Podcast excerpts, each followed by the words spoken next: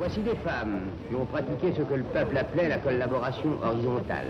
C'est affreux. On vous enlève votre dignité. Les cheveux, c'est la parure de la femme. Puis d'un seul coup, on vous coupe, il ne reste plus rien. Euh, moi, j'ai pleuré toutes les larmes de mon corps.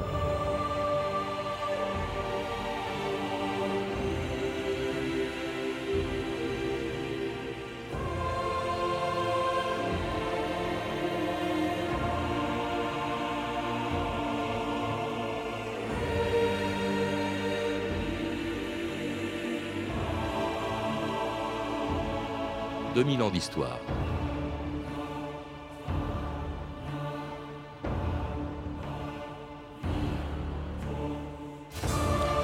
C'était pendant l'été et l'automne 1944, lorsqu'après quatre ans d'occupation, les Français accueillaient triomphalement les soldats de Patton, de Leclerc, du général Delattre et les résistants qui les avaient libérés.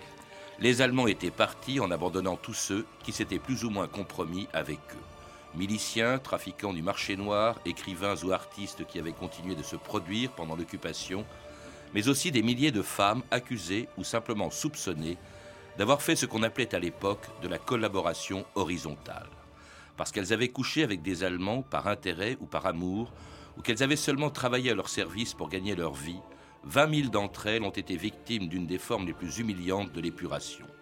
Traînées dans les rues, insultées, battues et parfois violées, elles étaient tondues en public devant une population hostile qui se défoulait ainsi sur ces boucs émissaires sans défense de quatre ans d'humiliation, de souffrance et de frustration.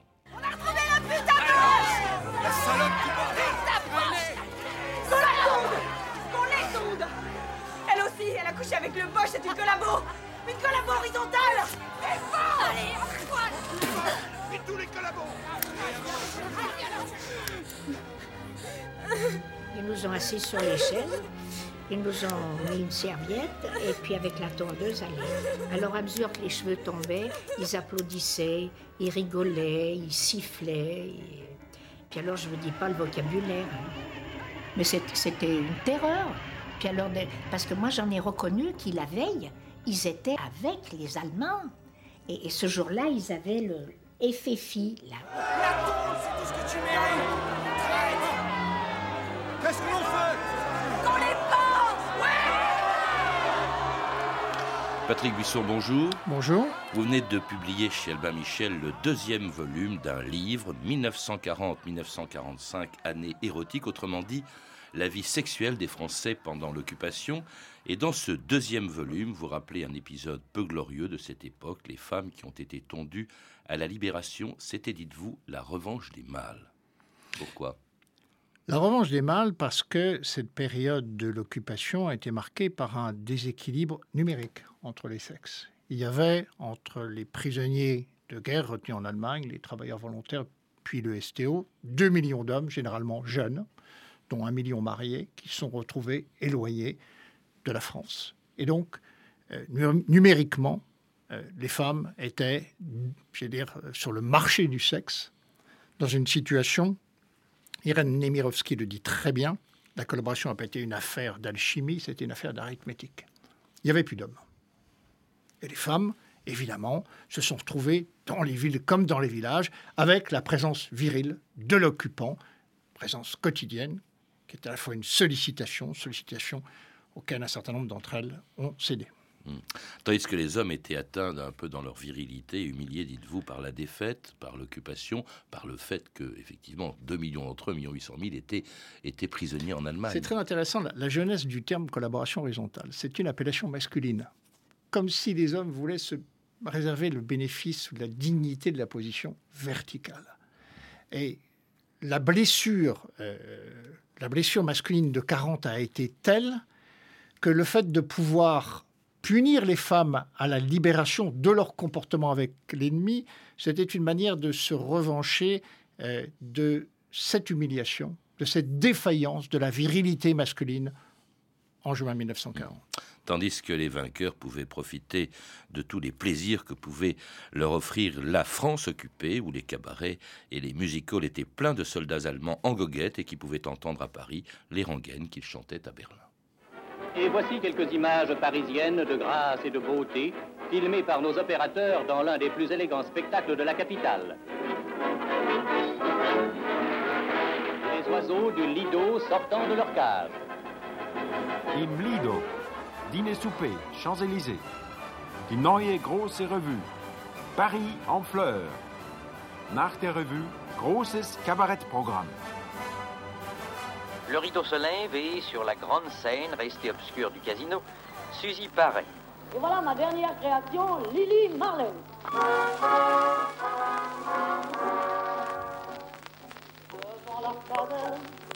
En la nuit, la lanterne, s'allume.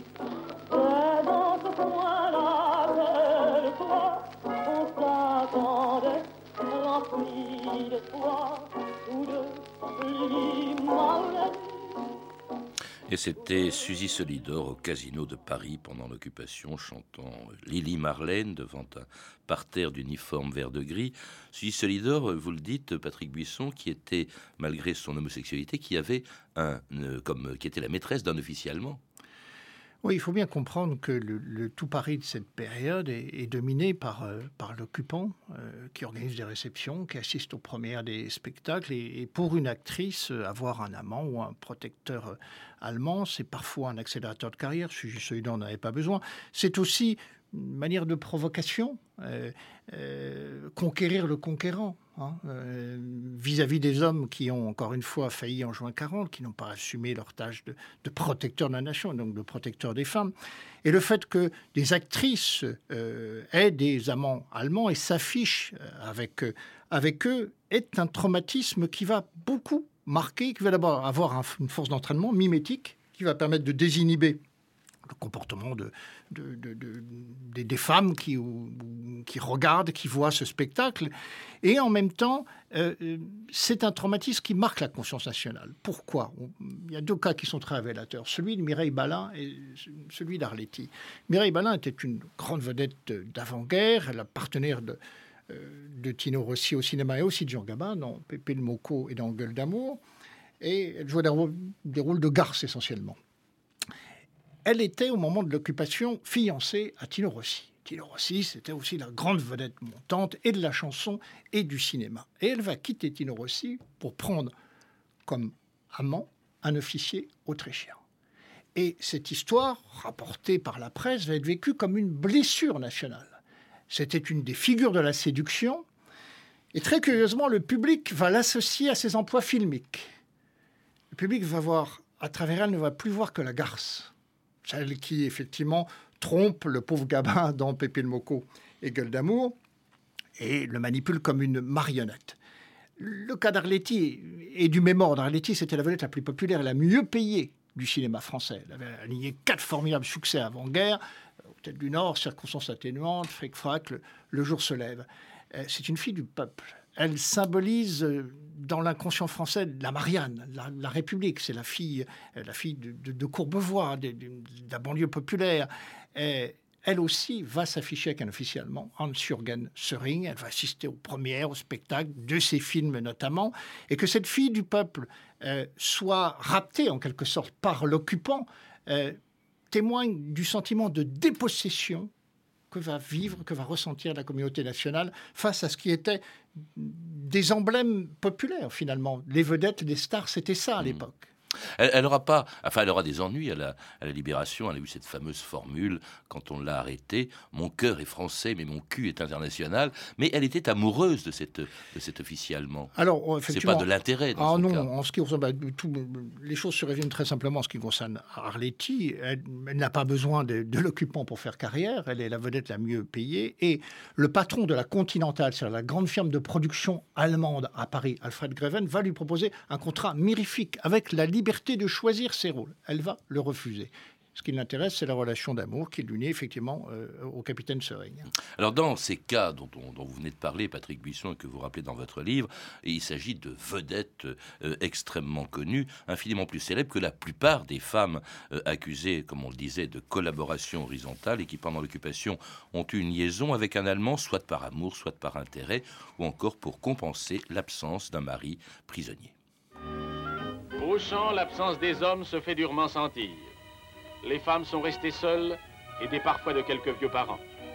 Elles doivent malgré tout pourvoir aux besoins de la ferme. et les travaux les plus durs sont venus s'ajouter aux besognes quotidiennes déjà harassantes. Lorsque vous avez euh, entamé cette relation, vous avez senti euh, que vous faisiez une bêtise Non. ou que... Ah non. Pour moi, je ne voyais pas l'uniforme. Hein. Je ne voyais pas l'uniforme, je voyais que l'homme, c'est tout. Le fait que les Allemands occupaient la France à ce moment-là, ça, ça- ça représentait quand même quelque chose. Bien sûr, bien sûr que ça représentait quelque chose. Mais, comme je dis, j'ai porté des œillères. Et euh, c'était l'amour, quoi, c'est tout. J'ai que ça à me reprocher. J'ai rien d'autre à me reprocher. Je suis seule ce soir avec mes rêves.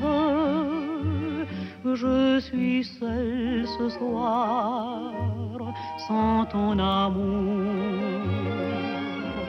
Le jour tombe, ma joie s'achève tout se brise dans mon cœur lourd.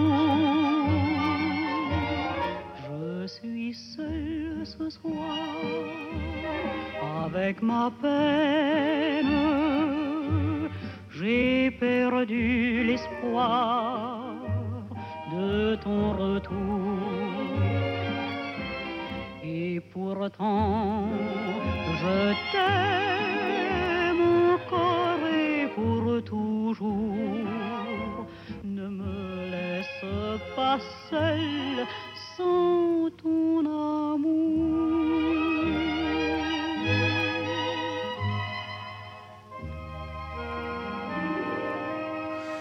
Marjane, Je suis seul ce soir, une chanson de 1941. Parmi toutes les raisons que vous invoquez, Patrick Buisson, et qui ont poussé des femmes françaises à avoir une liaison avec les Allemands, il y en a des quantités, mais il y en a une dont on- les euh, épurateurs de 1944 ne voulaient pas entendre parler. C'était celle qu'évoquait cette femme qu'on a entendue juste avant cette chanson. C'était tout simplement l'amour qu'elles éprouvaient pour un Allemand. Écoutez, en, en écoutant ce témoignage euh, très intéressant, je pensais à la réplique d'une femme tondue interrogée par la gendarmerie et qui dit aux gendarmes, parlant de son amant, à poil, il n'est pas plus boche que vous ou moi. On leur reproche d'avoir fait finalement un acte politique à ce moment-là. Elles n'en ont pas du tout conscience. Pas toutes. Oh, la plupart. Euh, au départ, ce qui choque, c'est moins la transgression patriotique que la transgression morale. Elle bénéficie davantage du fait d'être avec un Allemand. Privilège. Des cigarettes, des bas de soie, du chocolat, du charbon. Que n'avaient pas les autres, Les autres n'ont Français à l'époque. oui. Et la jouissance de, de quelques-unes euh, va politiser en quelque sorte euh, ce spectacle de la collaboration horizontale. Et l'opinion publique se fait rapidement l'idée que ces femmes sont des mauvaises femmes. Alors, bon, on peut comprendre qu'elles aient besoin d'un protecteur, les femmes de prisonniers dans la solitude, mais généralement, leur comportement est assimilé à de la vénalité, à de la frivolité, jamais évidemment à l'amour. Déni du sentiment amoureux. Une femme ne peut pas être amoureuse de l'occupant, de l'allemand. Le vieux mythe occidental de Roméo et Juliette est déclaré forclos pour la période de la guerre. C'est inconcevable. Et quand ça existe, eh bien, on va faire en sorte de présenter lors des procès, lors des instructions qui seront menées, la relation toujours sur le jour de la vénalité ou de l'intérêt. Et puis alors, l'amour qui a été jusqu'à avoir des enfants. Vous donnez un chiffre absolument ahurissant, Patrick Buisson. 200 000 enfants seraient nés de ces liaisons entre des Français et des Allemands. Alors, il y a un certain nombre de, de chercheurs Françaises et des qui, Allemands. effectivement, qui ont fait des estimations, qui sont arrivés à ce chiffre de 200 000. Mais pour comprendre ce chiffre de 200 000, évidemment, c'est- ce n'est qu'un indice. On estime que dans euh, 7 cas sur 10, dans les trois quarts des cas, voire euh, 80% des cas, la femme qui se trouvait en grosse enceinte d'un soldat allemand avortait. hein. En gros, il y a eu entre 800 000 et 1 million d'avortements par an durant cette période. Et il y a eu, malgré cela, 200 000 enfants allemands. Ça vous donne la mesure de l'ampleur du phénomène durant ces quatre ans. Il y a des, il y a des explications aussi à cela. Il y avait tout simplement la promiscuité. Euh, ces Allemands, qui étaient jusqu'à 500 000 et même un peu plus par, moment en France, euh, avaient besoin d'intendance, avaient besoin d'administration. Beaucoup de femmes travaillaient pour eux, parfois même sans que ça aille jusqu'à la collaboration horizontale. le premier employeur féminin. Tout comme d'ailleurs les alliés américains seront le premier employeur féminin prenant la suite euh, des Allemands euh, en 1944. Les Feldkommandatour travaillaient avec du personnel local. L'organisation Todd recrutait du personnel local. Il y a à peu près un million de femmes qui travaillent pour les Allemands. Et puis, celles qui sont exposées au contact de l'allemand. Les institutrices dans les écoles réquisitionnées, les demoiselles des postes, parce que, évidemment, les soldats vont retirer les mandats ou envoyer du courrier. C'est d'abord une affaire, effectivement, de proximité.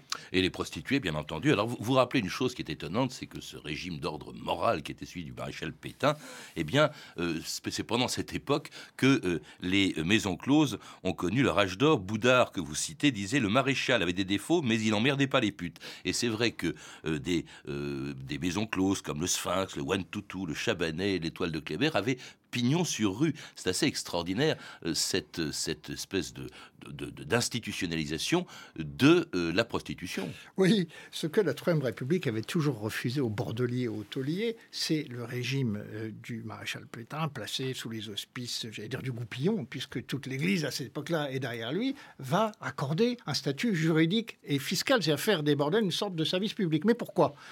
C'est la vieille théorie du réglementarisme français, poussé par les Allemands, qui veulent contrôler le marché sexuel. Ils veulent que le ravitaillement sexuel de la troupe se fasse dans un cadre prophylactique extrêmement contrôlé. Déjà, l'idée des zéro senteurs qui fleuriront après-guerre, et évidemment parce que la syphilis et maladie vénérienne euh, réduit ou attaque le potentiel militaire de l'Allemagne. C'est un enjeu stratégique majeur pour eux. De même, de même, euh, cette idée très intéressante, qui est un phénomène qui n'a pas été jusque-là très exploré, c'est que les Allemands voudraient, rêvent, euh, que ce soit les bordels et les filles en carte qui assurent l'arbitration sexuel de toute la troupe. Ils sont obsédés par deux choses les clandestines, les filles qui ne sont pas contrôlées, les filles qui ne sont pas en carte, et les relations, j'allais dire, normales, classiques entre Allemandes et Françaises. Au point d'ailleurs de signaler, et c'est vrai, que les premiers attentats, dès l'automne 41, après l'ouverture du front russe, visent des officiers ou des soldats qui sortent avec des Françaises. Alors autant de femmes qui évidemment euh, risquaient gros à la fin de la guerre, euh, qui sont menacées déjà dès, dès le, avant même la libération d'être tondues. C'est d'ailleurs pourquoi la tonte? C'est quelque chose de très ancien, vous le rappelez, qui date de l'Antiquité, Patrick Buisson. Oui, la tonte, ou d'une manière générale, la, la stigmatisation, le marquage du corps subversif, du corps dangereux, sexuellement subversif, c'est une, effectivement une tradition qui remonte à la nuit des temps. Euh, sous la monarchie, euh, euh, les prostituées étaient marquées de la, fleur de lys. Au 19e siècle, la fille insoumise euh, eh bien, était marquée de la croix des vaches, hein, que, le, souteneur faisait avec son, son eustache, son, couteau. Euh, marquer les femmes dangereuses pour signaler à l'ensemble de la communauté eh ben, qu'il faut, la tenir, euh, qu'il faut la tenir à l'écart. Et là, ça a une valeur symbolique d'autant plus forte que le phénomène de la collaboration horizontale a été visible. Les filles se sont affichées avec les Allemands. Ça rend indissociable la libération du territoire national, la reconquête du territoire national, de la reconquête du corps féminin. Il faut que la nation, autrement dit les hommes, réaffirme sa propriété, son contrôle sur le corps et la sexualité de la femme. Et c'est ce qui va se passer justement en 1944 avec ce châtiment sexué qui était la tonte, qui se passait toujours de la même manière, en public, dans toutes les villes et les villages de France et d'Europe libérés par les Alliés. Collaborationists are targets of patriotic anger. Les collaborateurs sont la cible de la colère patriotique. Les femmes compromises avec les nazis partagent la défaite des Allemands. Elles sont rasées en public, une punition fréquente dans les pays libérés. Others get a public haircut, a form of punishment often adopted in liberated countries. Ben, la tante, moi je n'avais que 8 ans et on nous encourageait à aller assister à ce spectacle de la tonte. Donc on nous a fait asseoir devant, on nous a demandé d'être très sages et puis de regarder. Ils étaient trois, quatre gars euh, avec leurs bérets, leurs brodequins et puis très virils. euh, Ils nous faisaient peur et surtout nous avaient dit de ne pas bouger. Et euh, les filles gueulaient, c'est pas moi, je suis innocente, j'ai rien fait. Et on les a tondus. J'étais du côté de ces filles. Je les plaignais, je pensais que ça aurait pu m'arriver ou arriver à quelqu'un des miens. La belle qui couchait avec le roi de Prusse, avec le roi de Prusse, à qui l'on a tondu le crâne rasibus, le crâne rasibus. son penchant prononcé pour les ichli bediches, pour les ichli bediches lui valut de porter quelques cheveux postiches, quelques cheveux postiches. Les braves sans culottes et les bonnets phrygiens et les bonnets phrygiens ont livré sa crinière à un tondeur de chien, un tondeur de chien. J'aurais dû prendre un peu parti pour sa toison, parti pour sa J'aurais dû dire un mot pour sauver son chignon, pour sauver son chignon. Mais je n'ai pas bougé du fond de ma torpeur, du fond de ma torpeur. Les coupeurs de cheveux en quatre m'ont fait peur, en quatre m'ont fait peur. Georges Brassens l'a tondu. C'était quoi les, euh, euh, les coupeurs de cheveux qui faisaient peur à Brassens On a souvent dit que ces tontes de femmes, c'était un peu euh, l'expression de l'épuration sauvage. Elles étaient dues à des éléments incontrôlables de la résistance, à des résistants de la 25e heure aussi qui voulaient se racheter. de, de, leur passivité pendant la guerre. Vous dites qu'il y avait quelque chose d'institutionnel là-dedans et que la résistance, en partie en tout cas, en, est, en est en partie responsable. Je crois qu'il faut comprendre une chose. Au-delà du clivage politique qui est très fort, être collaboré et résistant, c'est un antagonisme d'une violence inouïe. Il y a euh, en revanche des solidarités souterraines. C'est que Vichy comme la résistance se battent du même côté de la barricade en ce qui concerne, j'allais dire, l'ordre moral et l'ordre patriarcal. On contrôle la sexualité des femmes. Hein. D'ailleurs, l'expression qui fleurit à l'époque, c'est femmes et filles de France. Cela marque l'appartenance à la nation. Une femme n'a pas le libre usage de son corps. Le premier acte des libérateurs, des maquis, FFI ou FTP, je pense notamment à la Bretagne, c'est effectivement la tonte pour réaffirmer les droits de la nation et par extension les droits des hommes sur la sexualité des femmes. C'est non pas du tout hein, évidemment d'une épuration spontanée, sauvage, populaire qui viendrait d'on ne sait où, c'est un acte légal encadré qui se déroule dans les lieux de détention, sur la place publique, devant le tribunal, devant la mairie, avec une estrade. Toute la symbolique révolutionnaire est ressuscitée, les charrettes, la promenade en ville. On procède à la purification, aux ablutions. Il faut effacer la souillure. C'est-à-dire que l'épuration euh, se déroule selon la procédure d'ordre moral que Vichy tentait de promouvoir. Un ordre moral succède à un autre. Non, c'est le même ordre moral, celui du patriarcat qui ne supporte pas, ne tolère pas la libre sexualité des femmes. Oui, enfin, on profitait aussi quand même pour régler des comptes personnels, euh, euh, une femme infidèle, euh, une rivale aussi. Il y avait des dénonciations qui étaient tout à fait fantaisistes. Il y avait aussi des oppositions. Vous citez par exemple Roll Tanguy à Paris qui demande à ce que cela s'arrête parce que ça devenait, ça devenait indigne.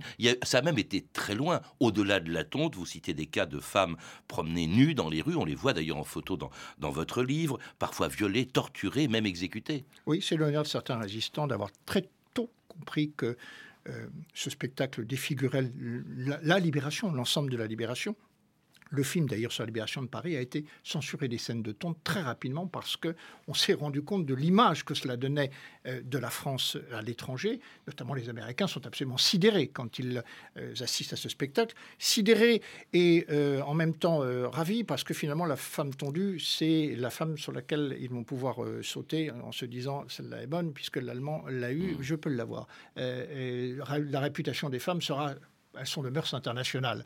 Celle qui a couché avec l'allemand, elle couche généralement avec l'américain derrière.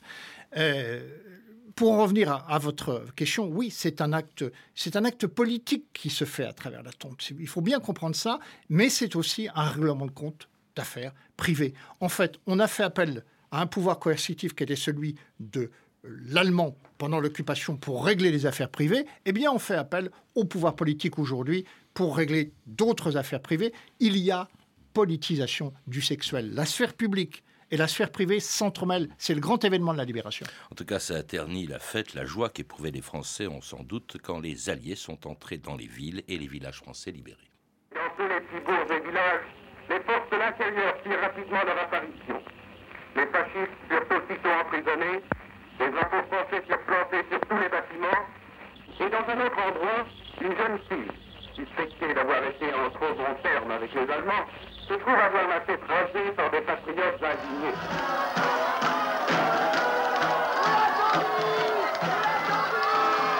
Alors ils nous ont mis sur une chaise et puis avec la tondeuse. euh, et puis il y avait toute la foule qui était là, qui hurlait euh, euh, sale poche, salope.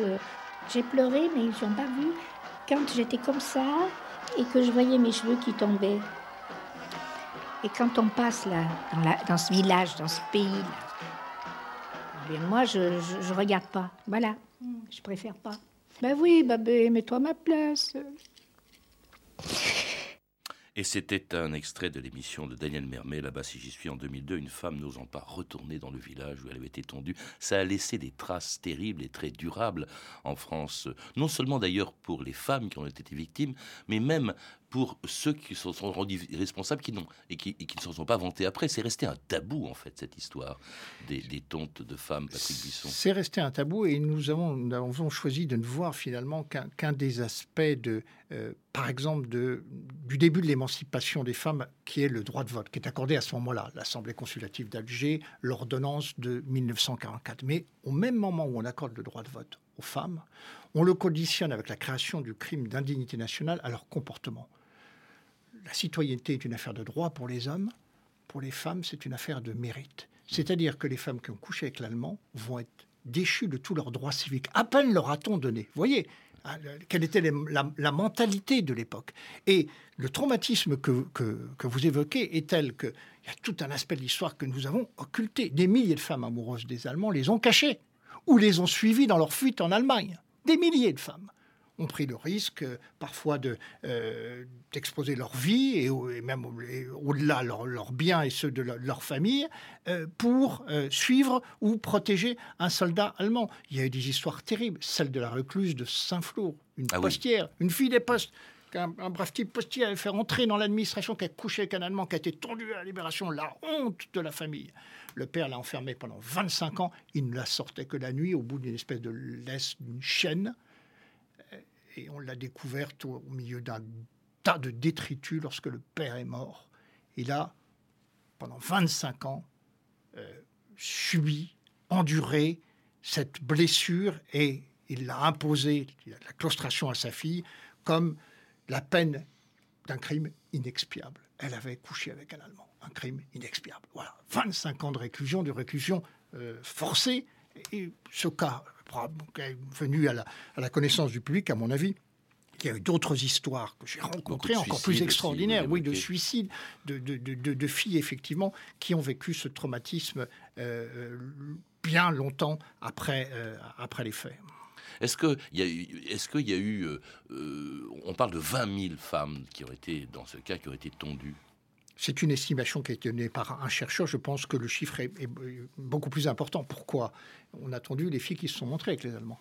Dans les villes, beaucoup ne se montraient pas avec les Allemands. Dans un village, tout se sait. hein. Et, euh, la présence d'un cantonnement allemand créait de la prostitution, créait une offre sexuelle. Euh, dans les villes, c'est différent. Des femmes ont pu sortir avec des Allemands sans être identifiées comme euh, collaboratrices horizontales.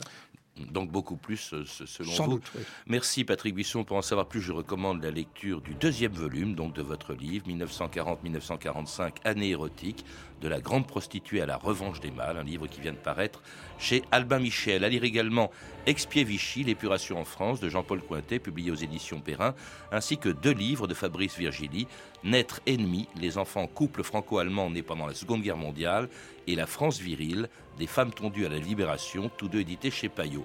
Vous avez pu entendre des extraits du document suivant, Tondu en 1944, de Jean-Pierre Carlon, disponible en DVD chez France 3 Éditions, et Épuration, un film de Jean-Louis Lorenzi, disponible en DVD chez France Télévisions Éditions. Enfin, une archive pâtée de 1942, issue du journal de votre année, est disponible en DVD aux éditions Montparnasse. Vous pouvez retrouver toutes ces références par téléphone au 32 30, 34 centimes la minute ou sur le site franceinter.com. C'était 2000 ans d'histoire, la technique Michel Béziquian et Éric Morin, documentation et archives Emmanuel Fournier, Clarisse Le Gardien, Franck Olivard, Hervé Evano et Frédéric Martin, une réalisation de Anne Kobilac.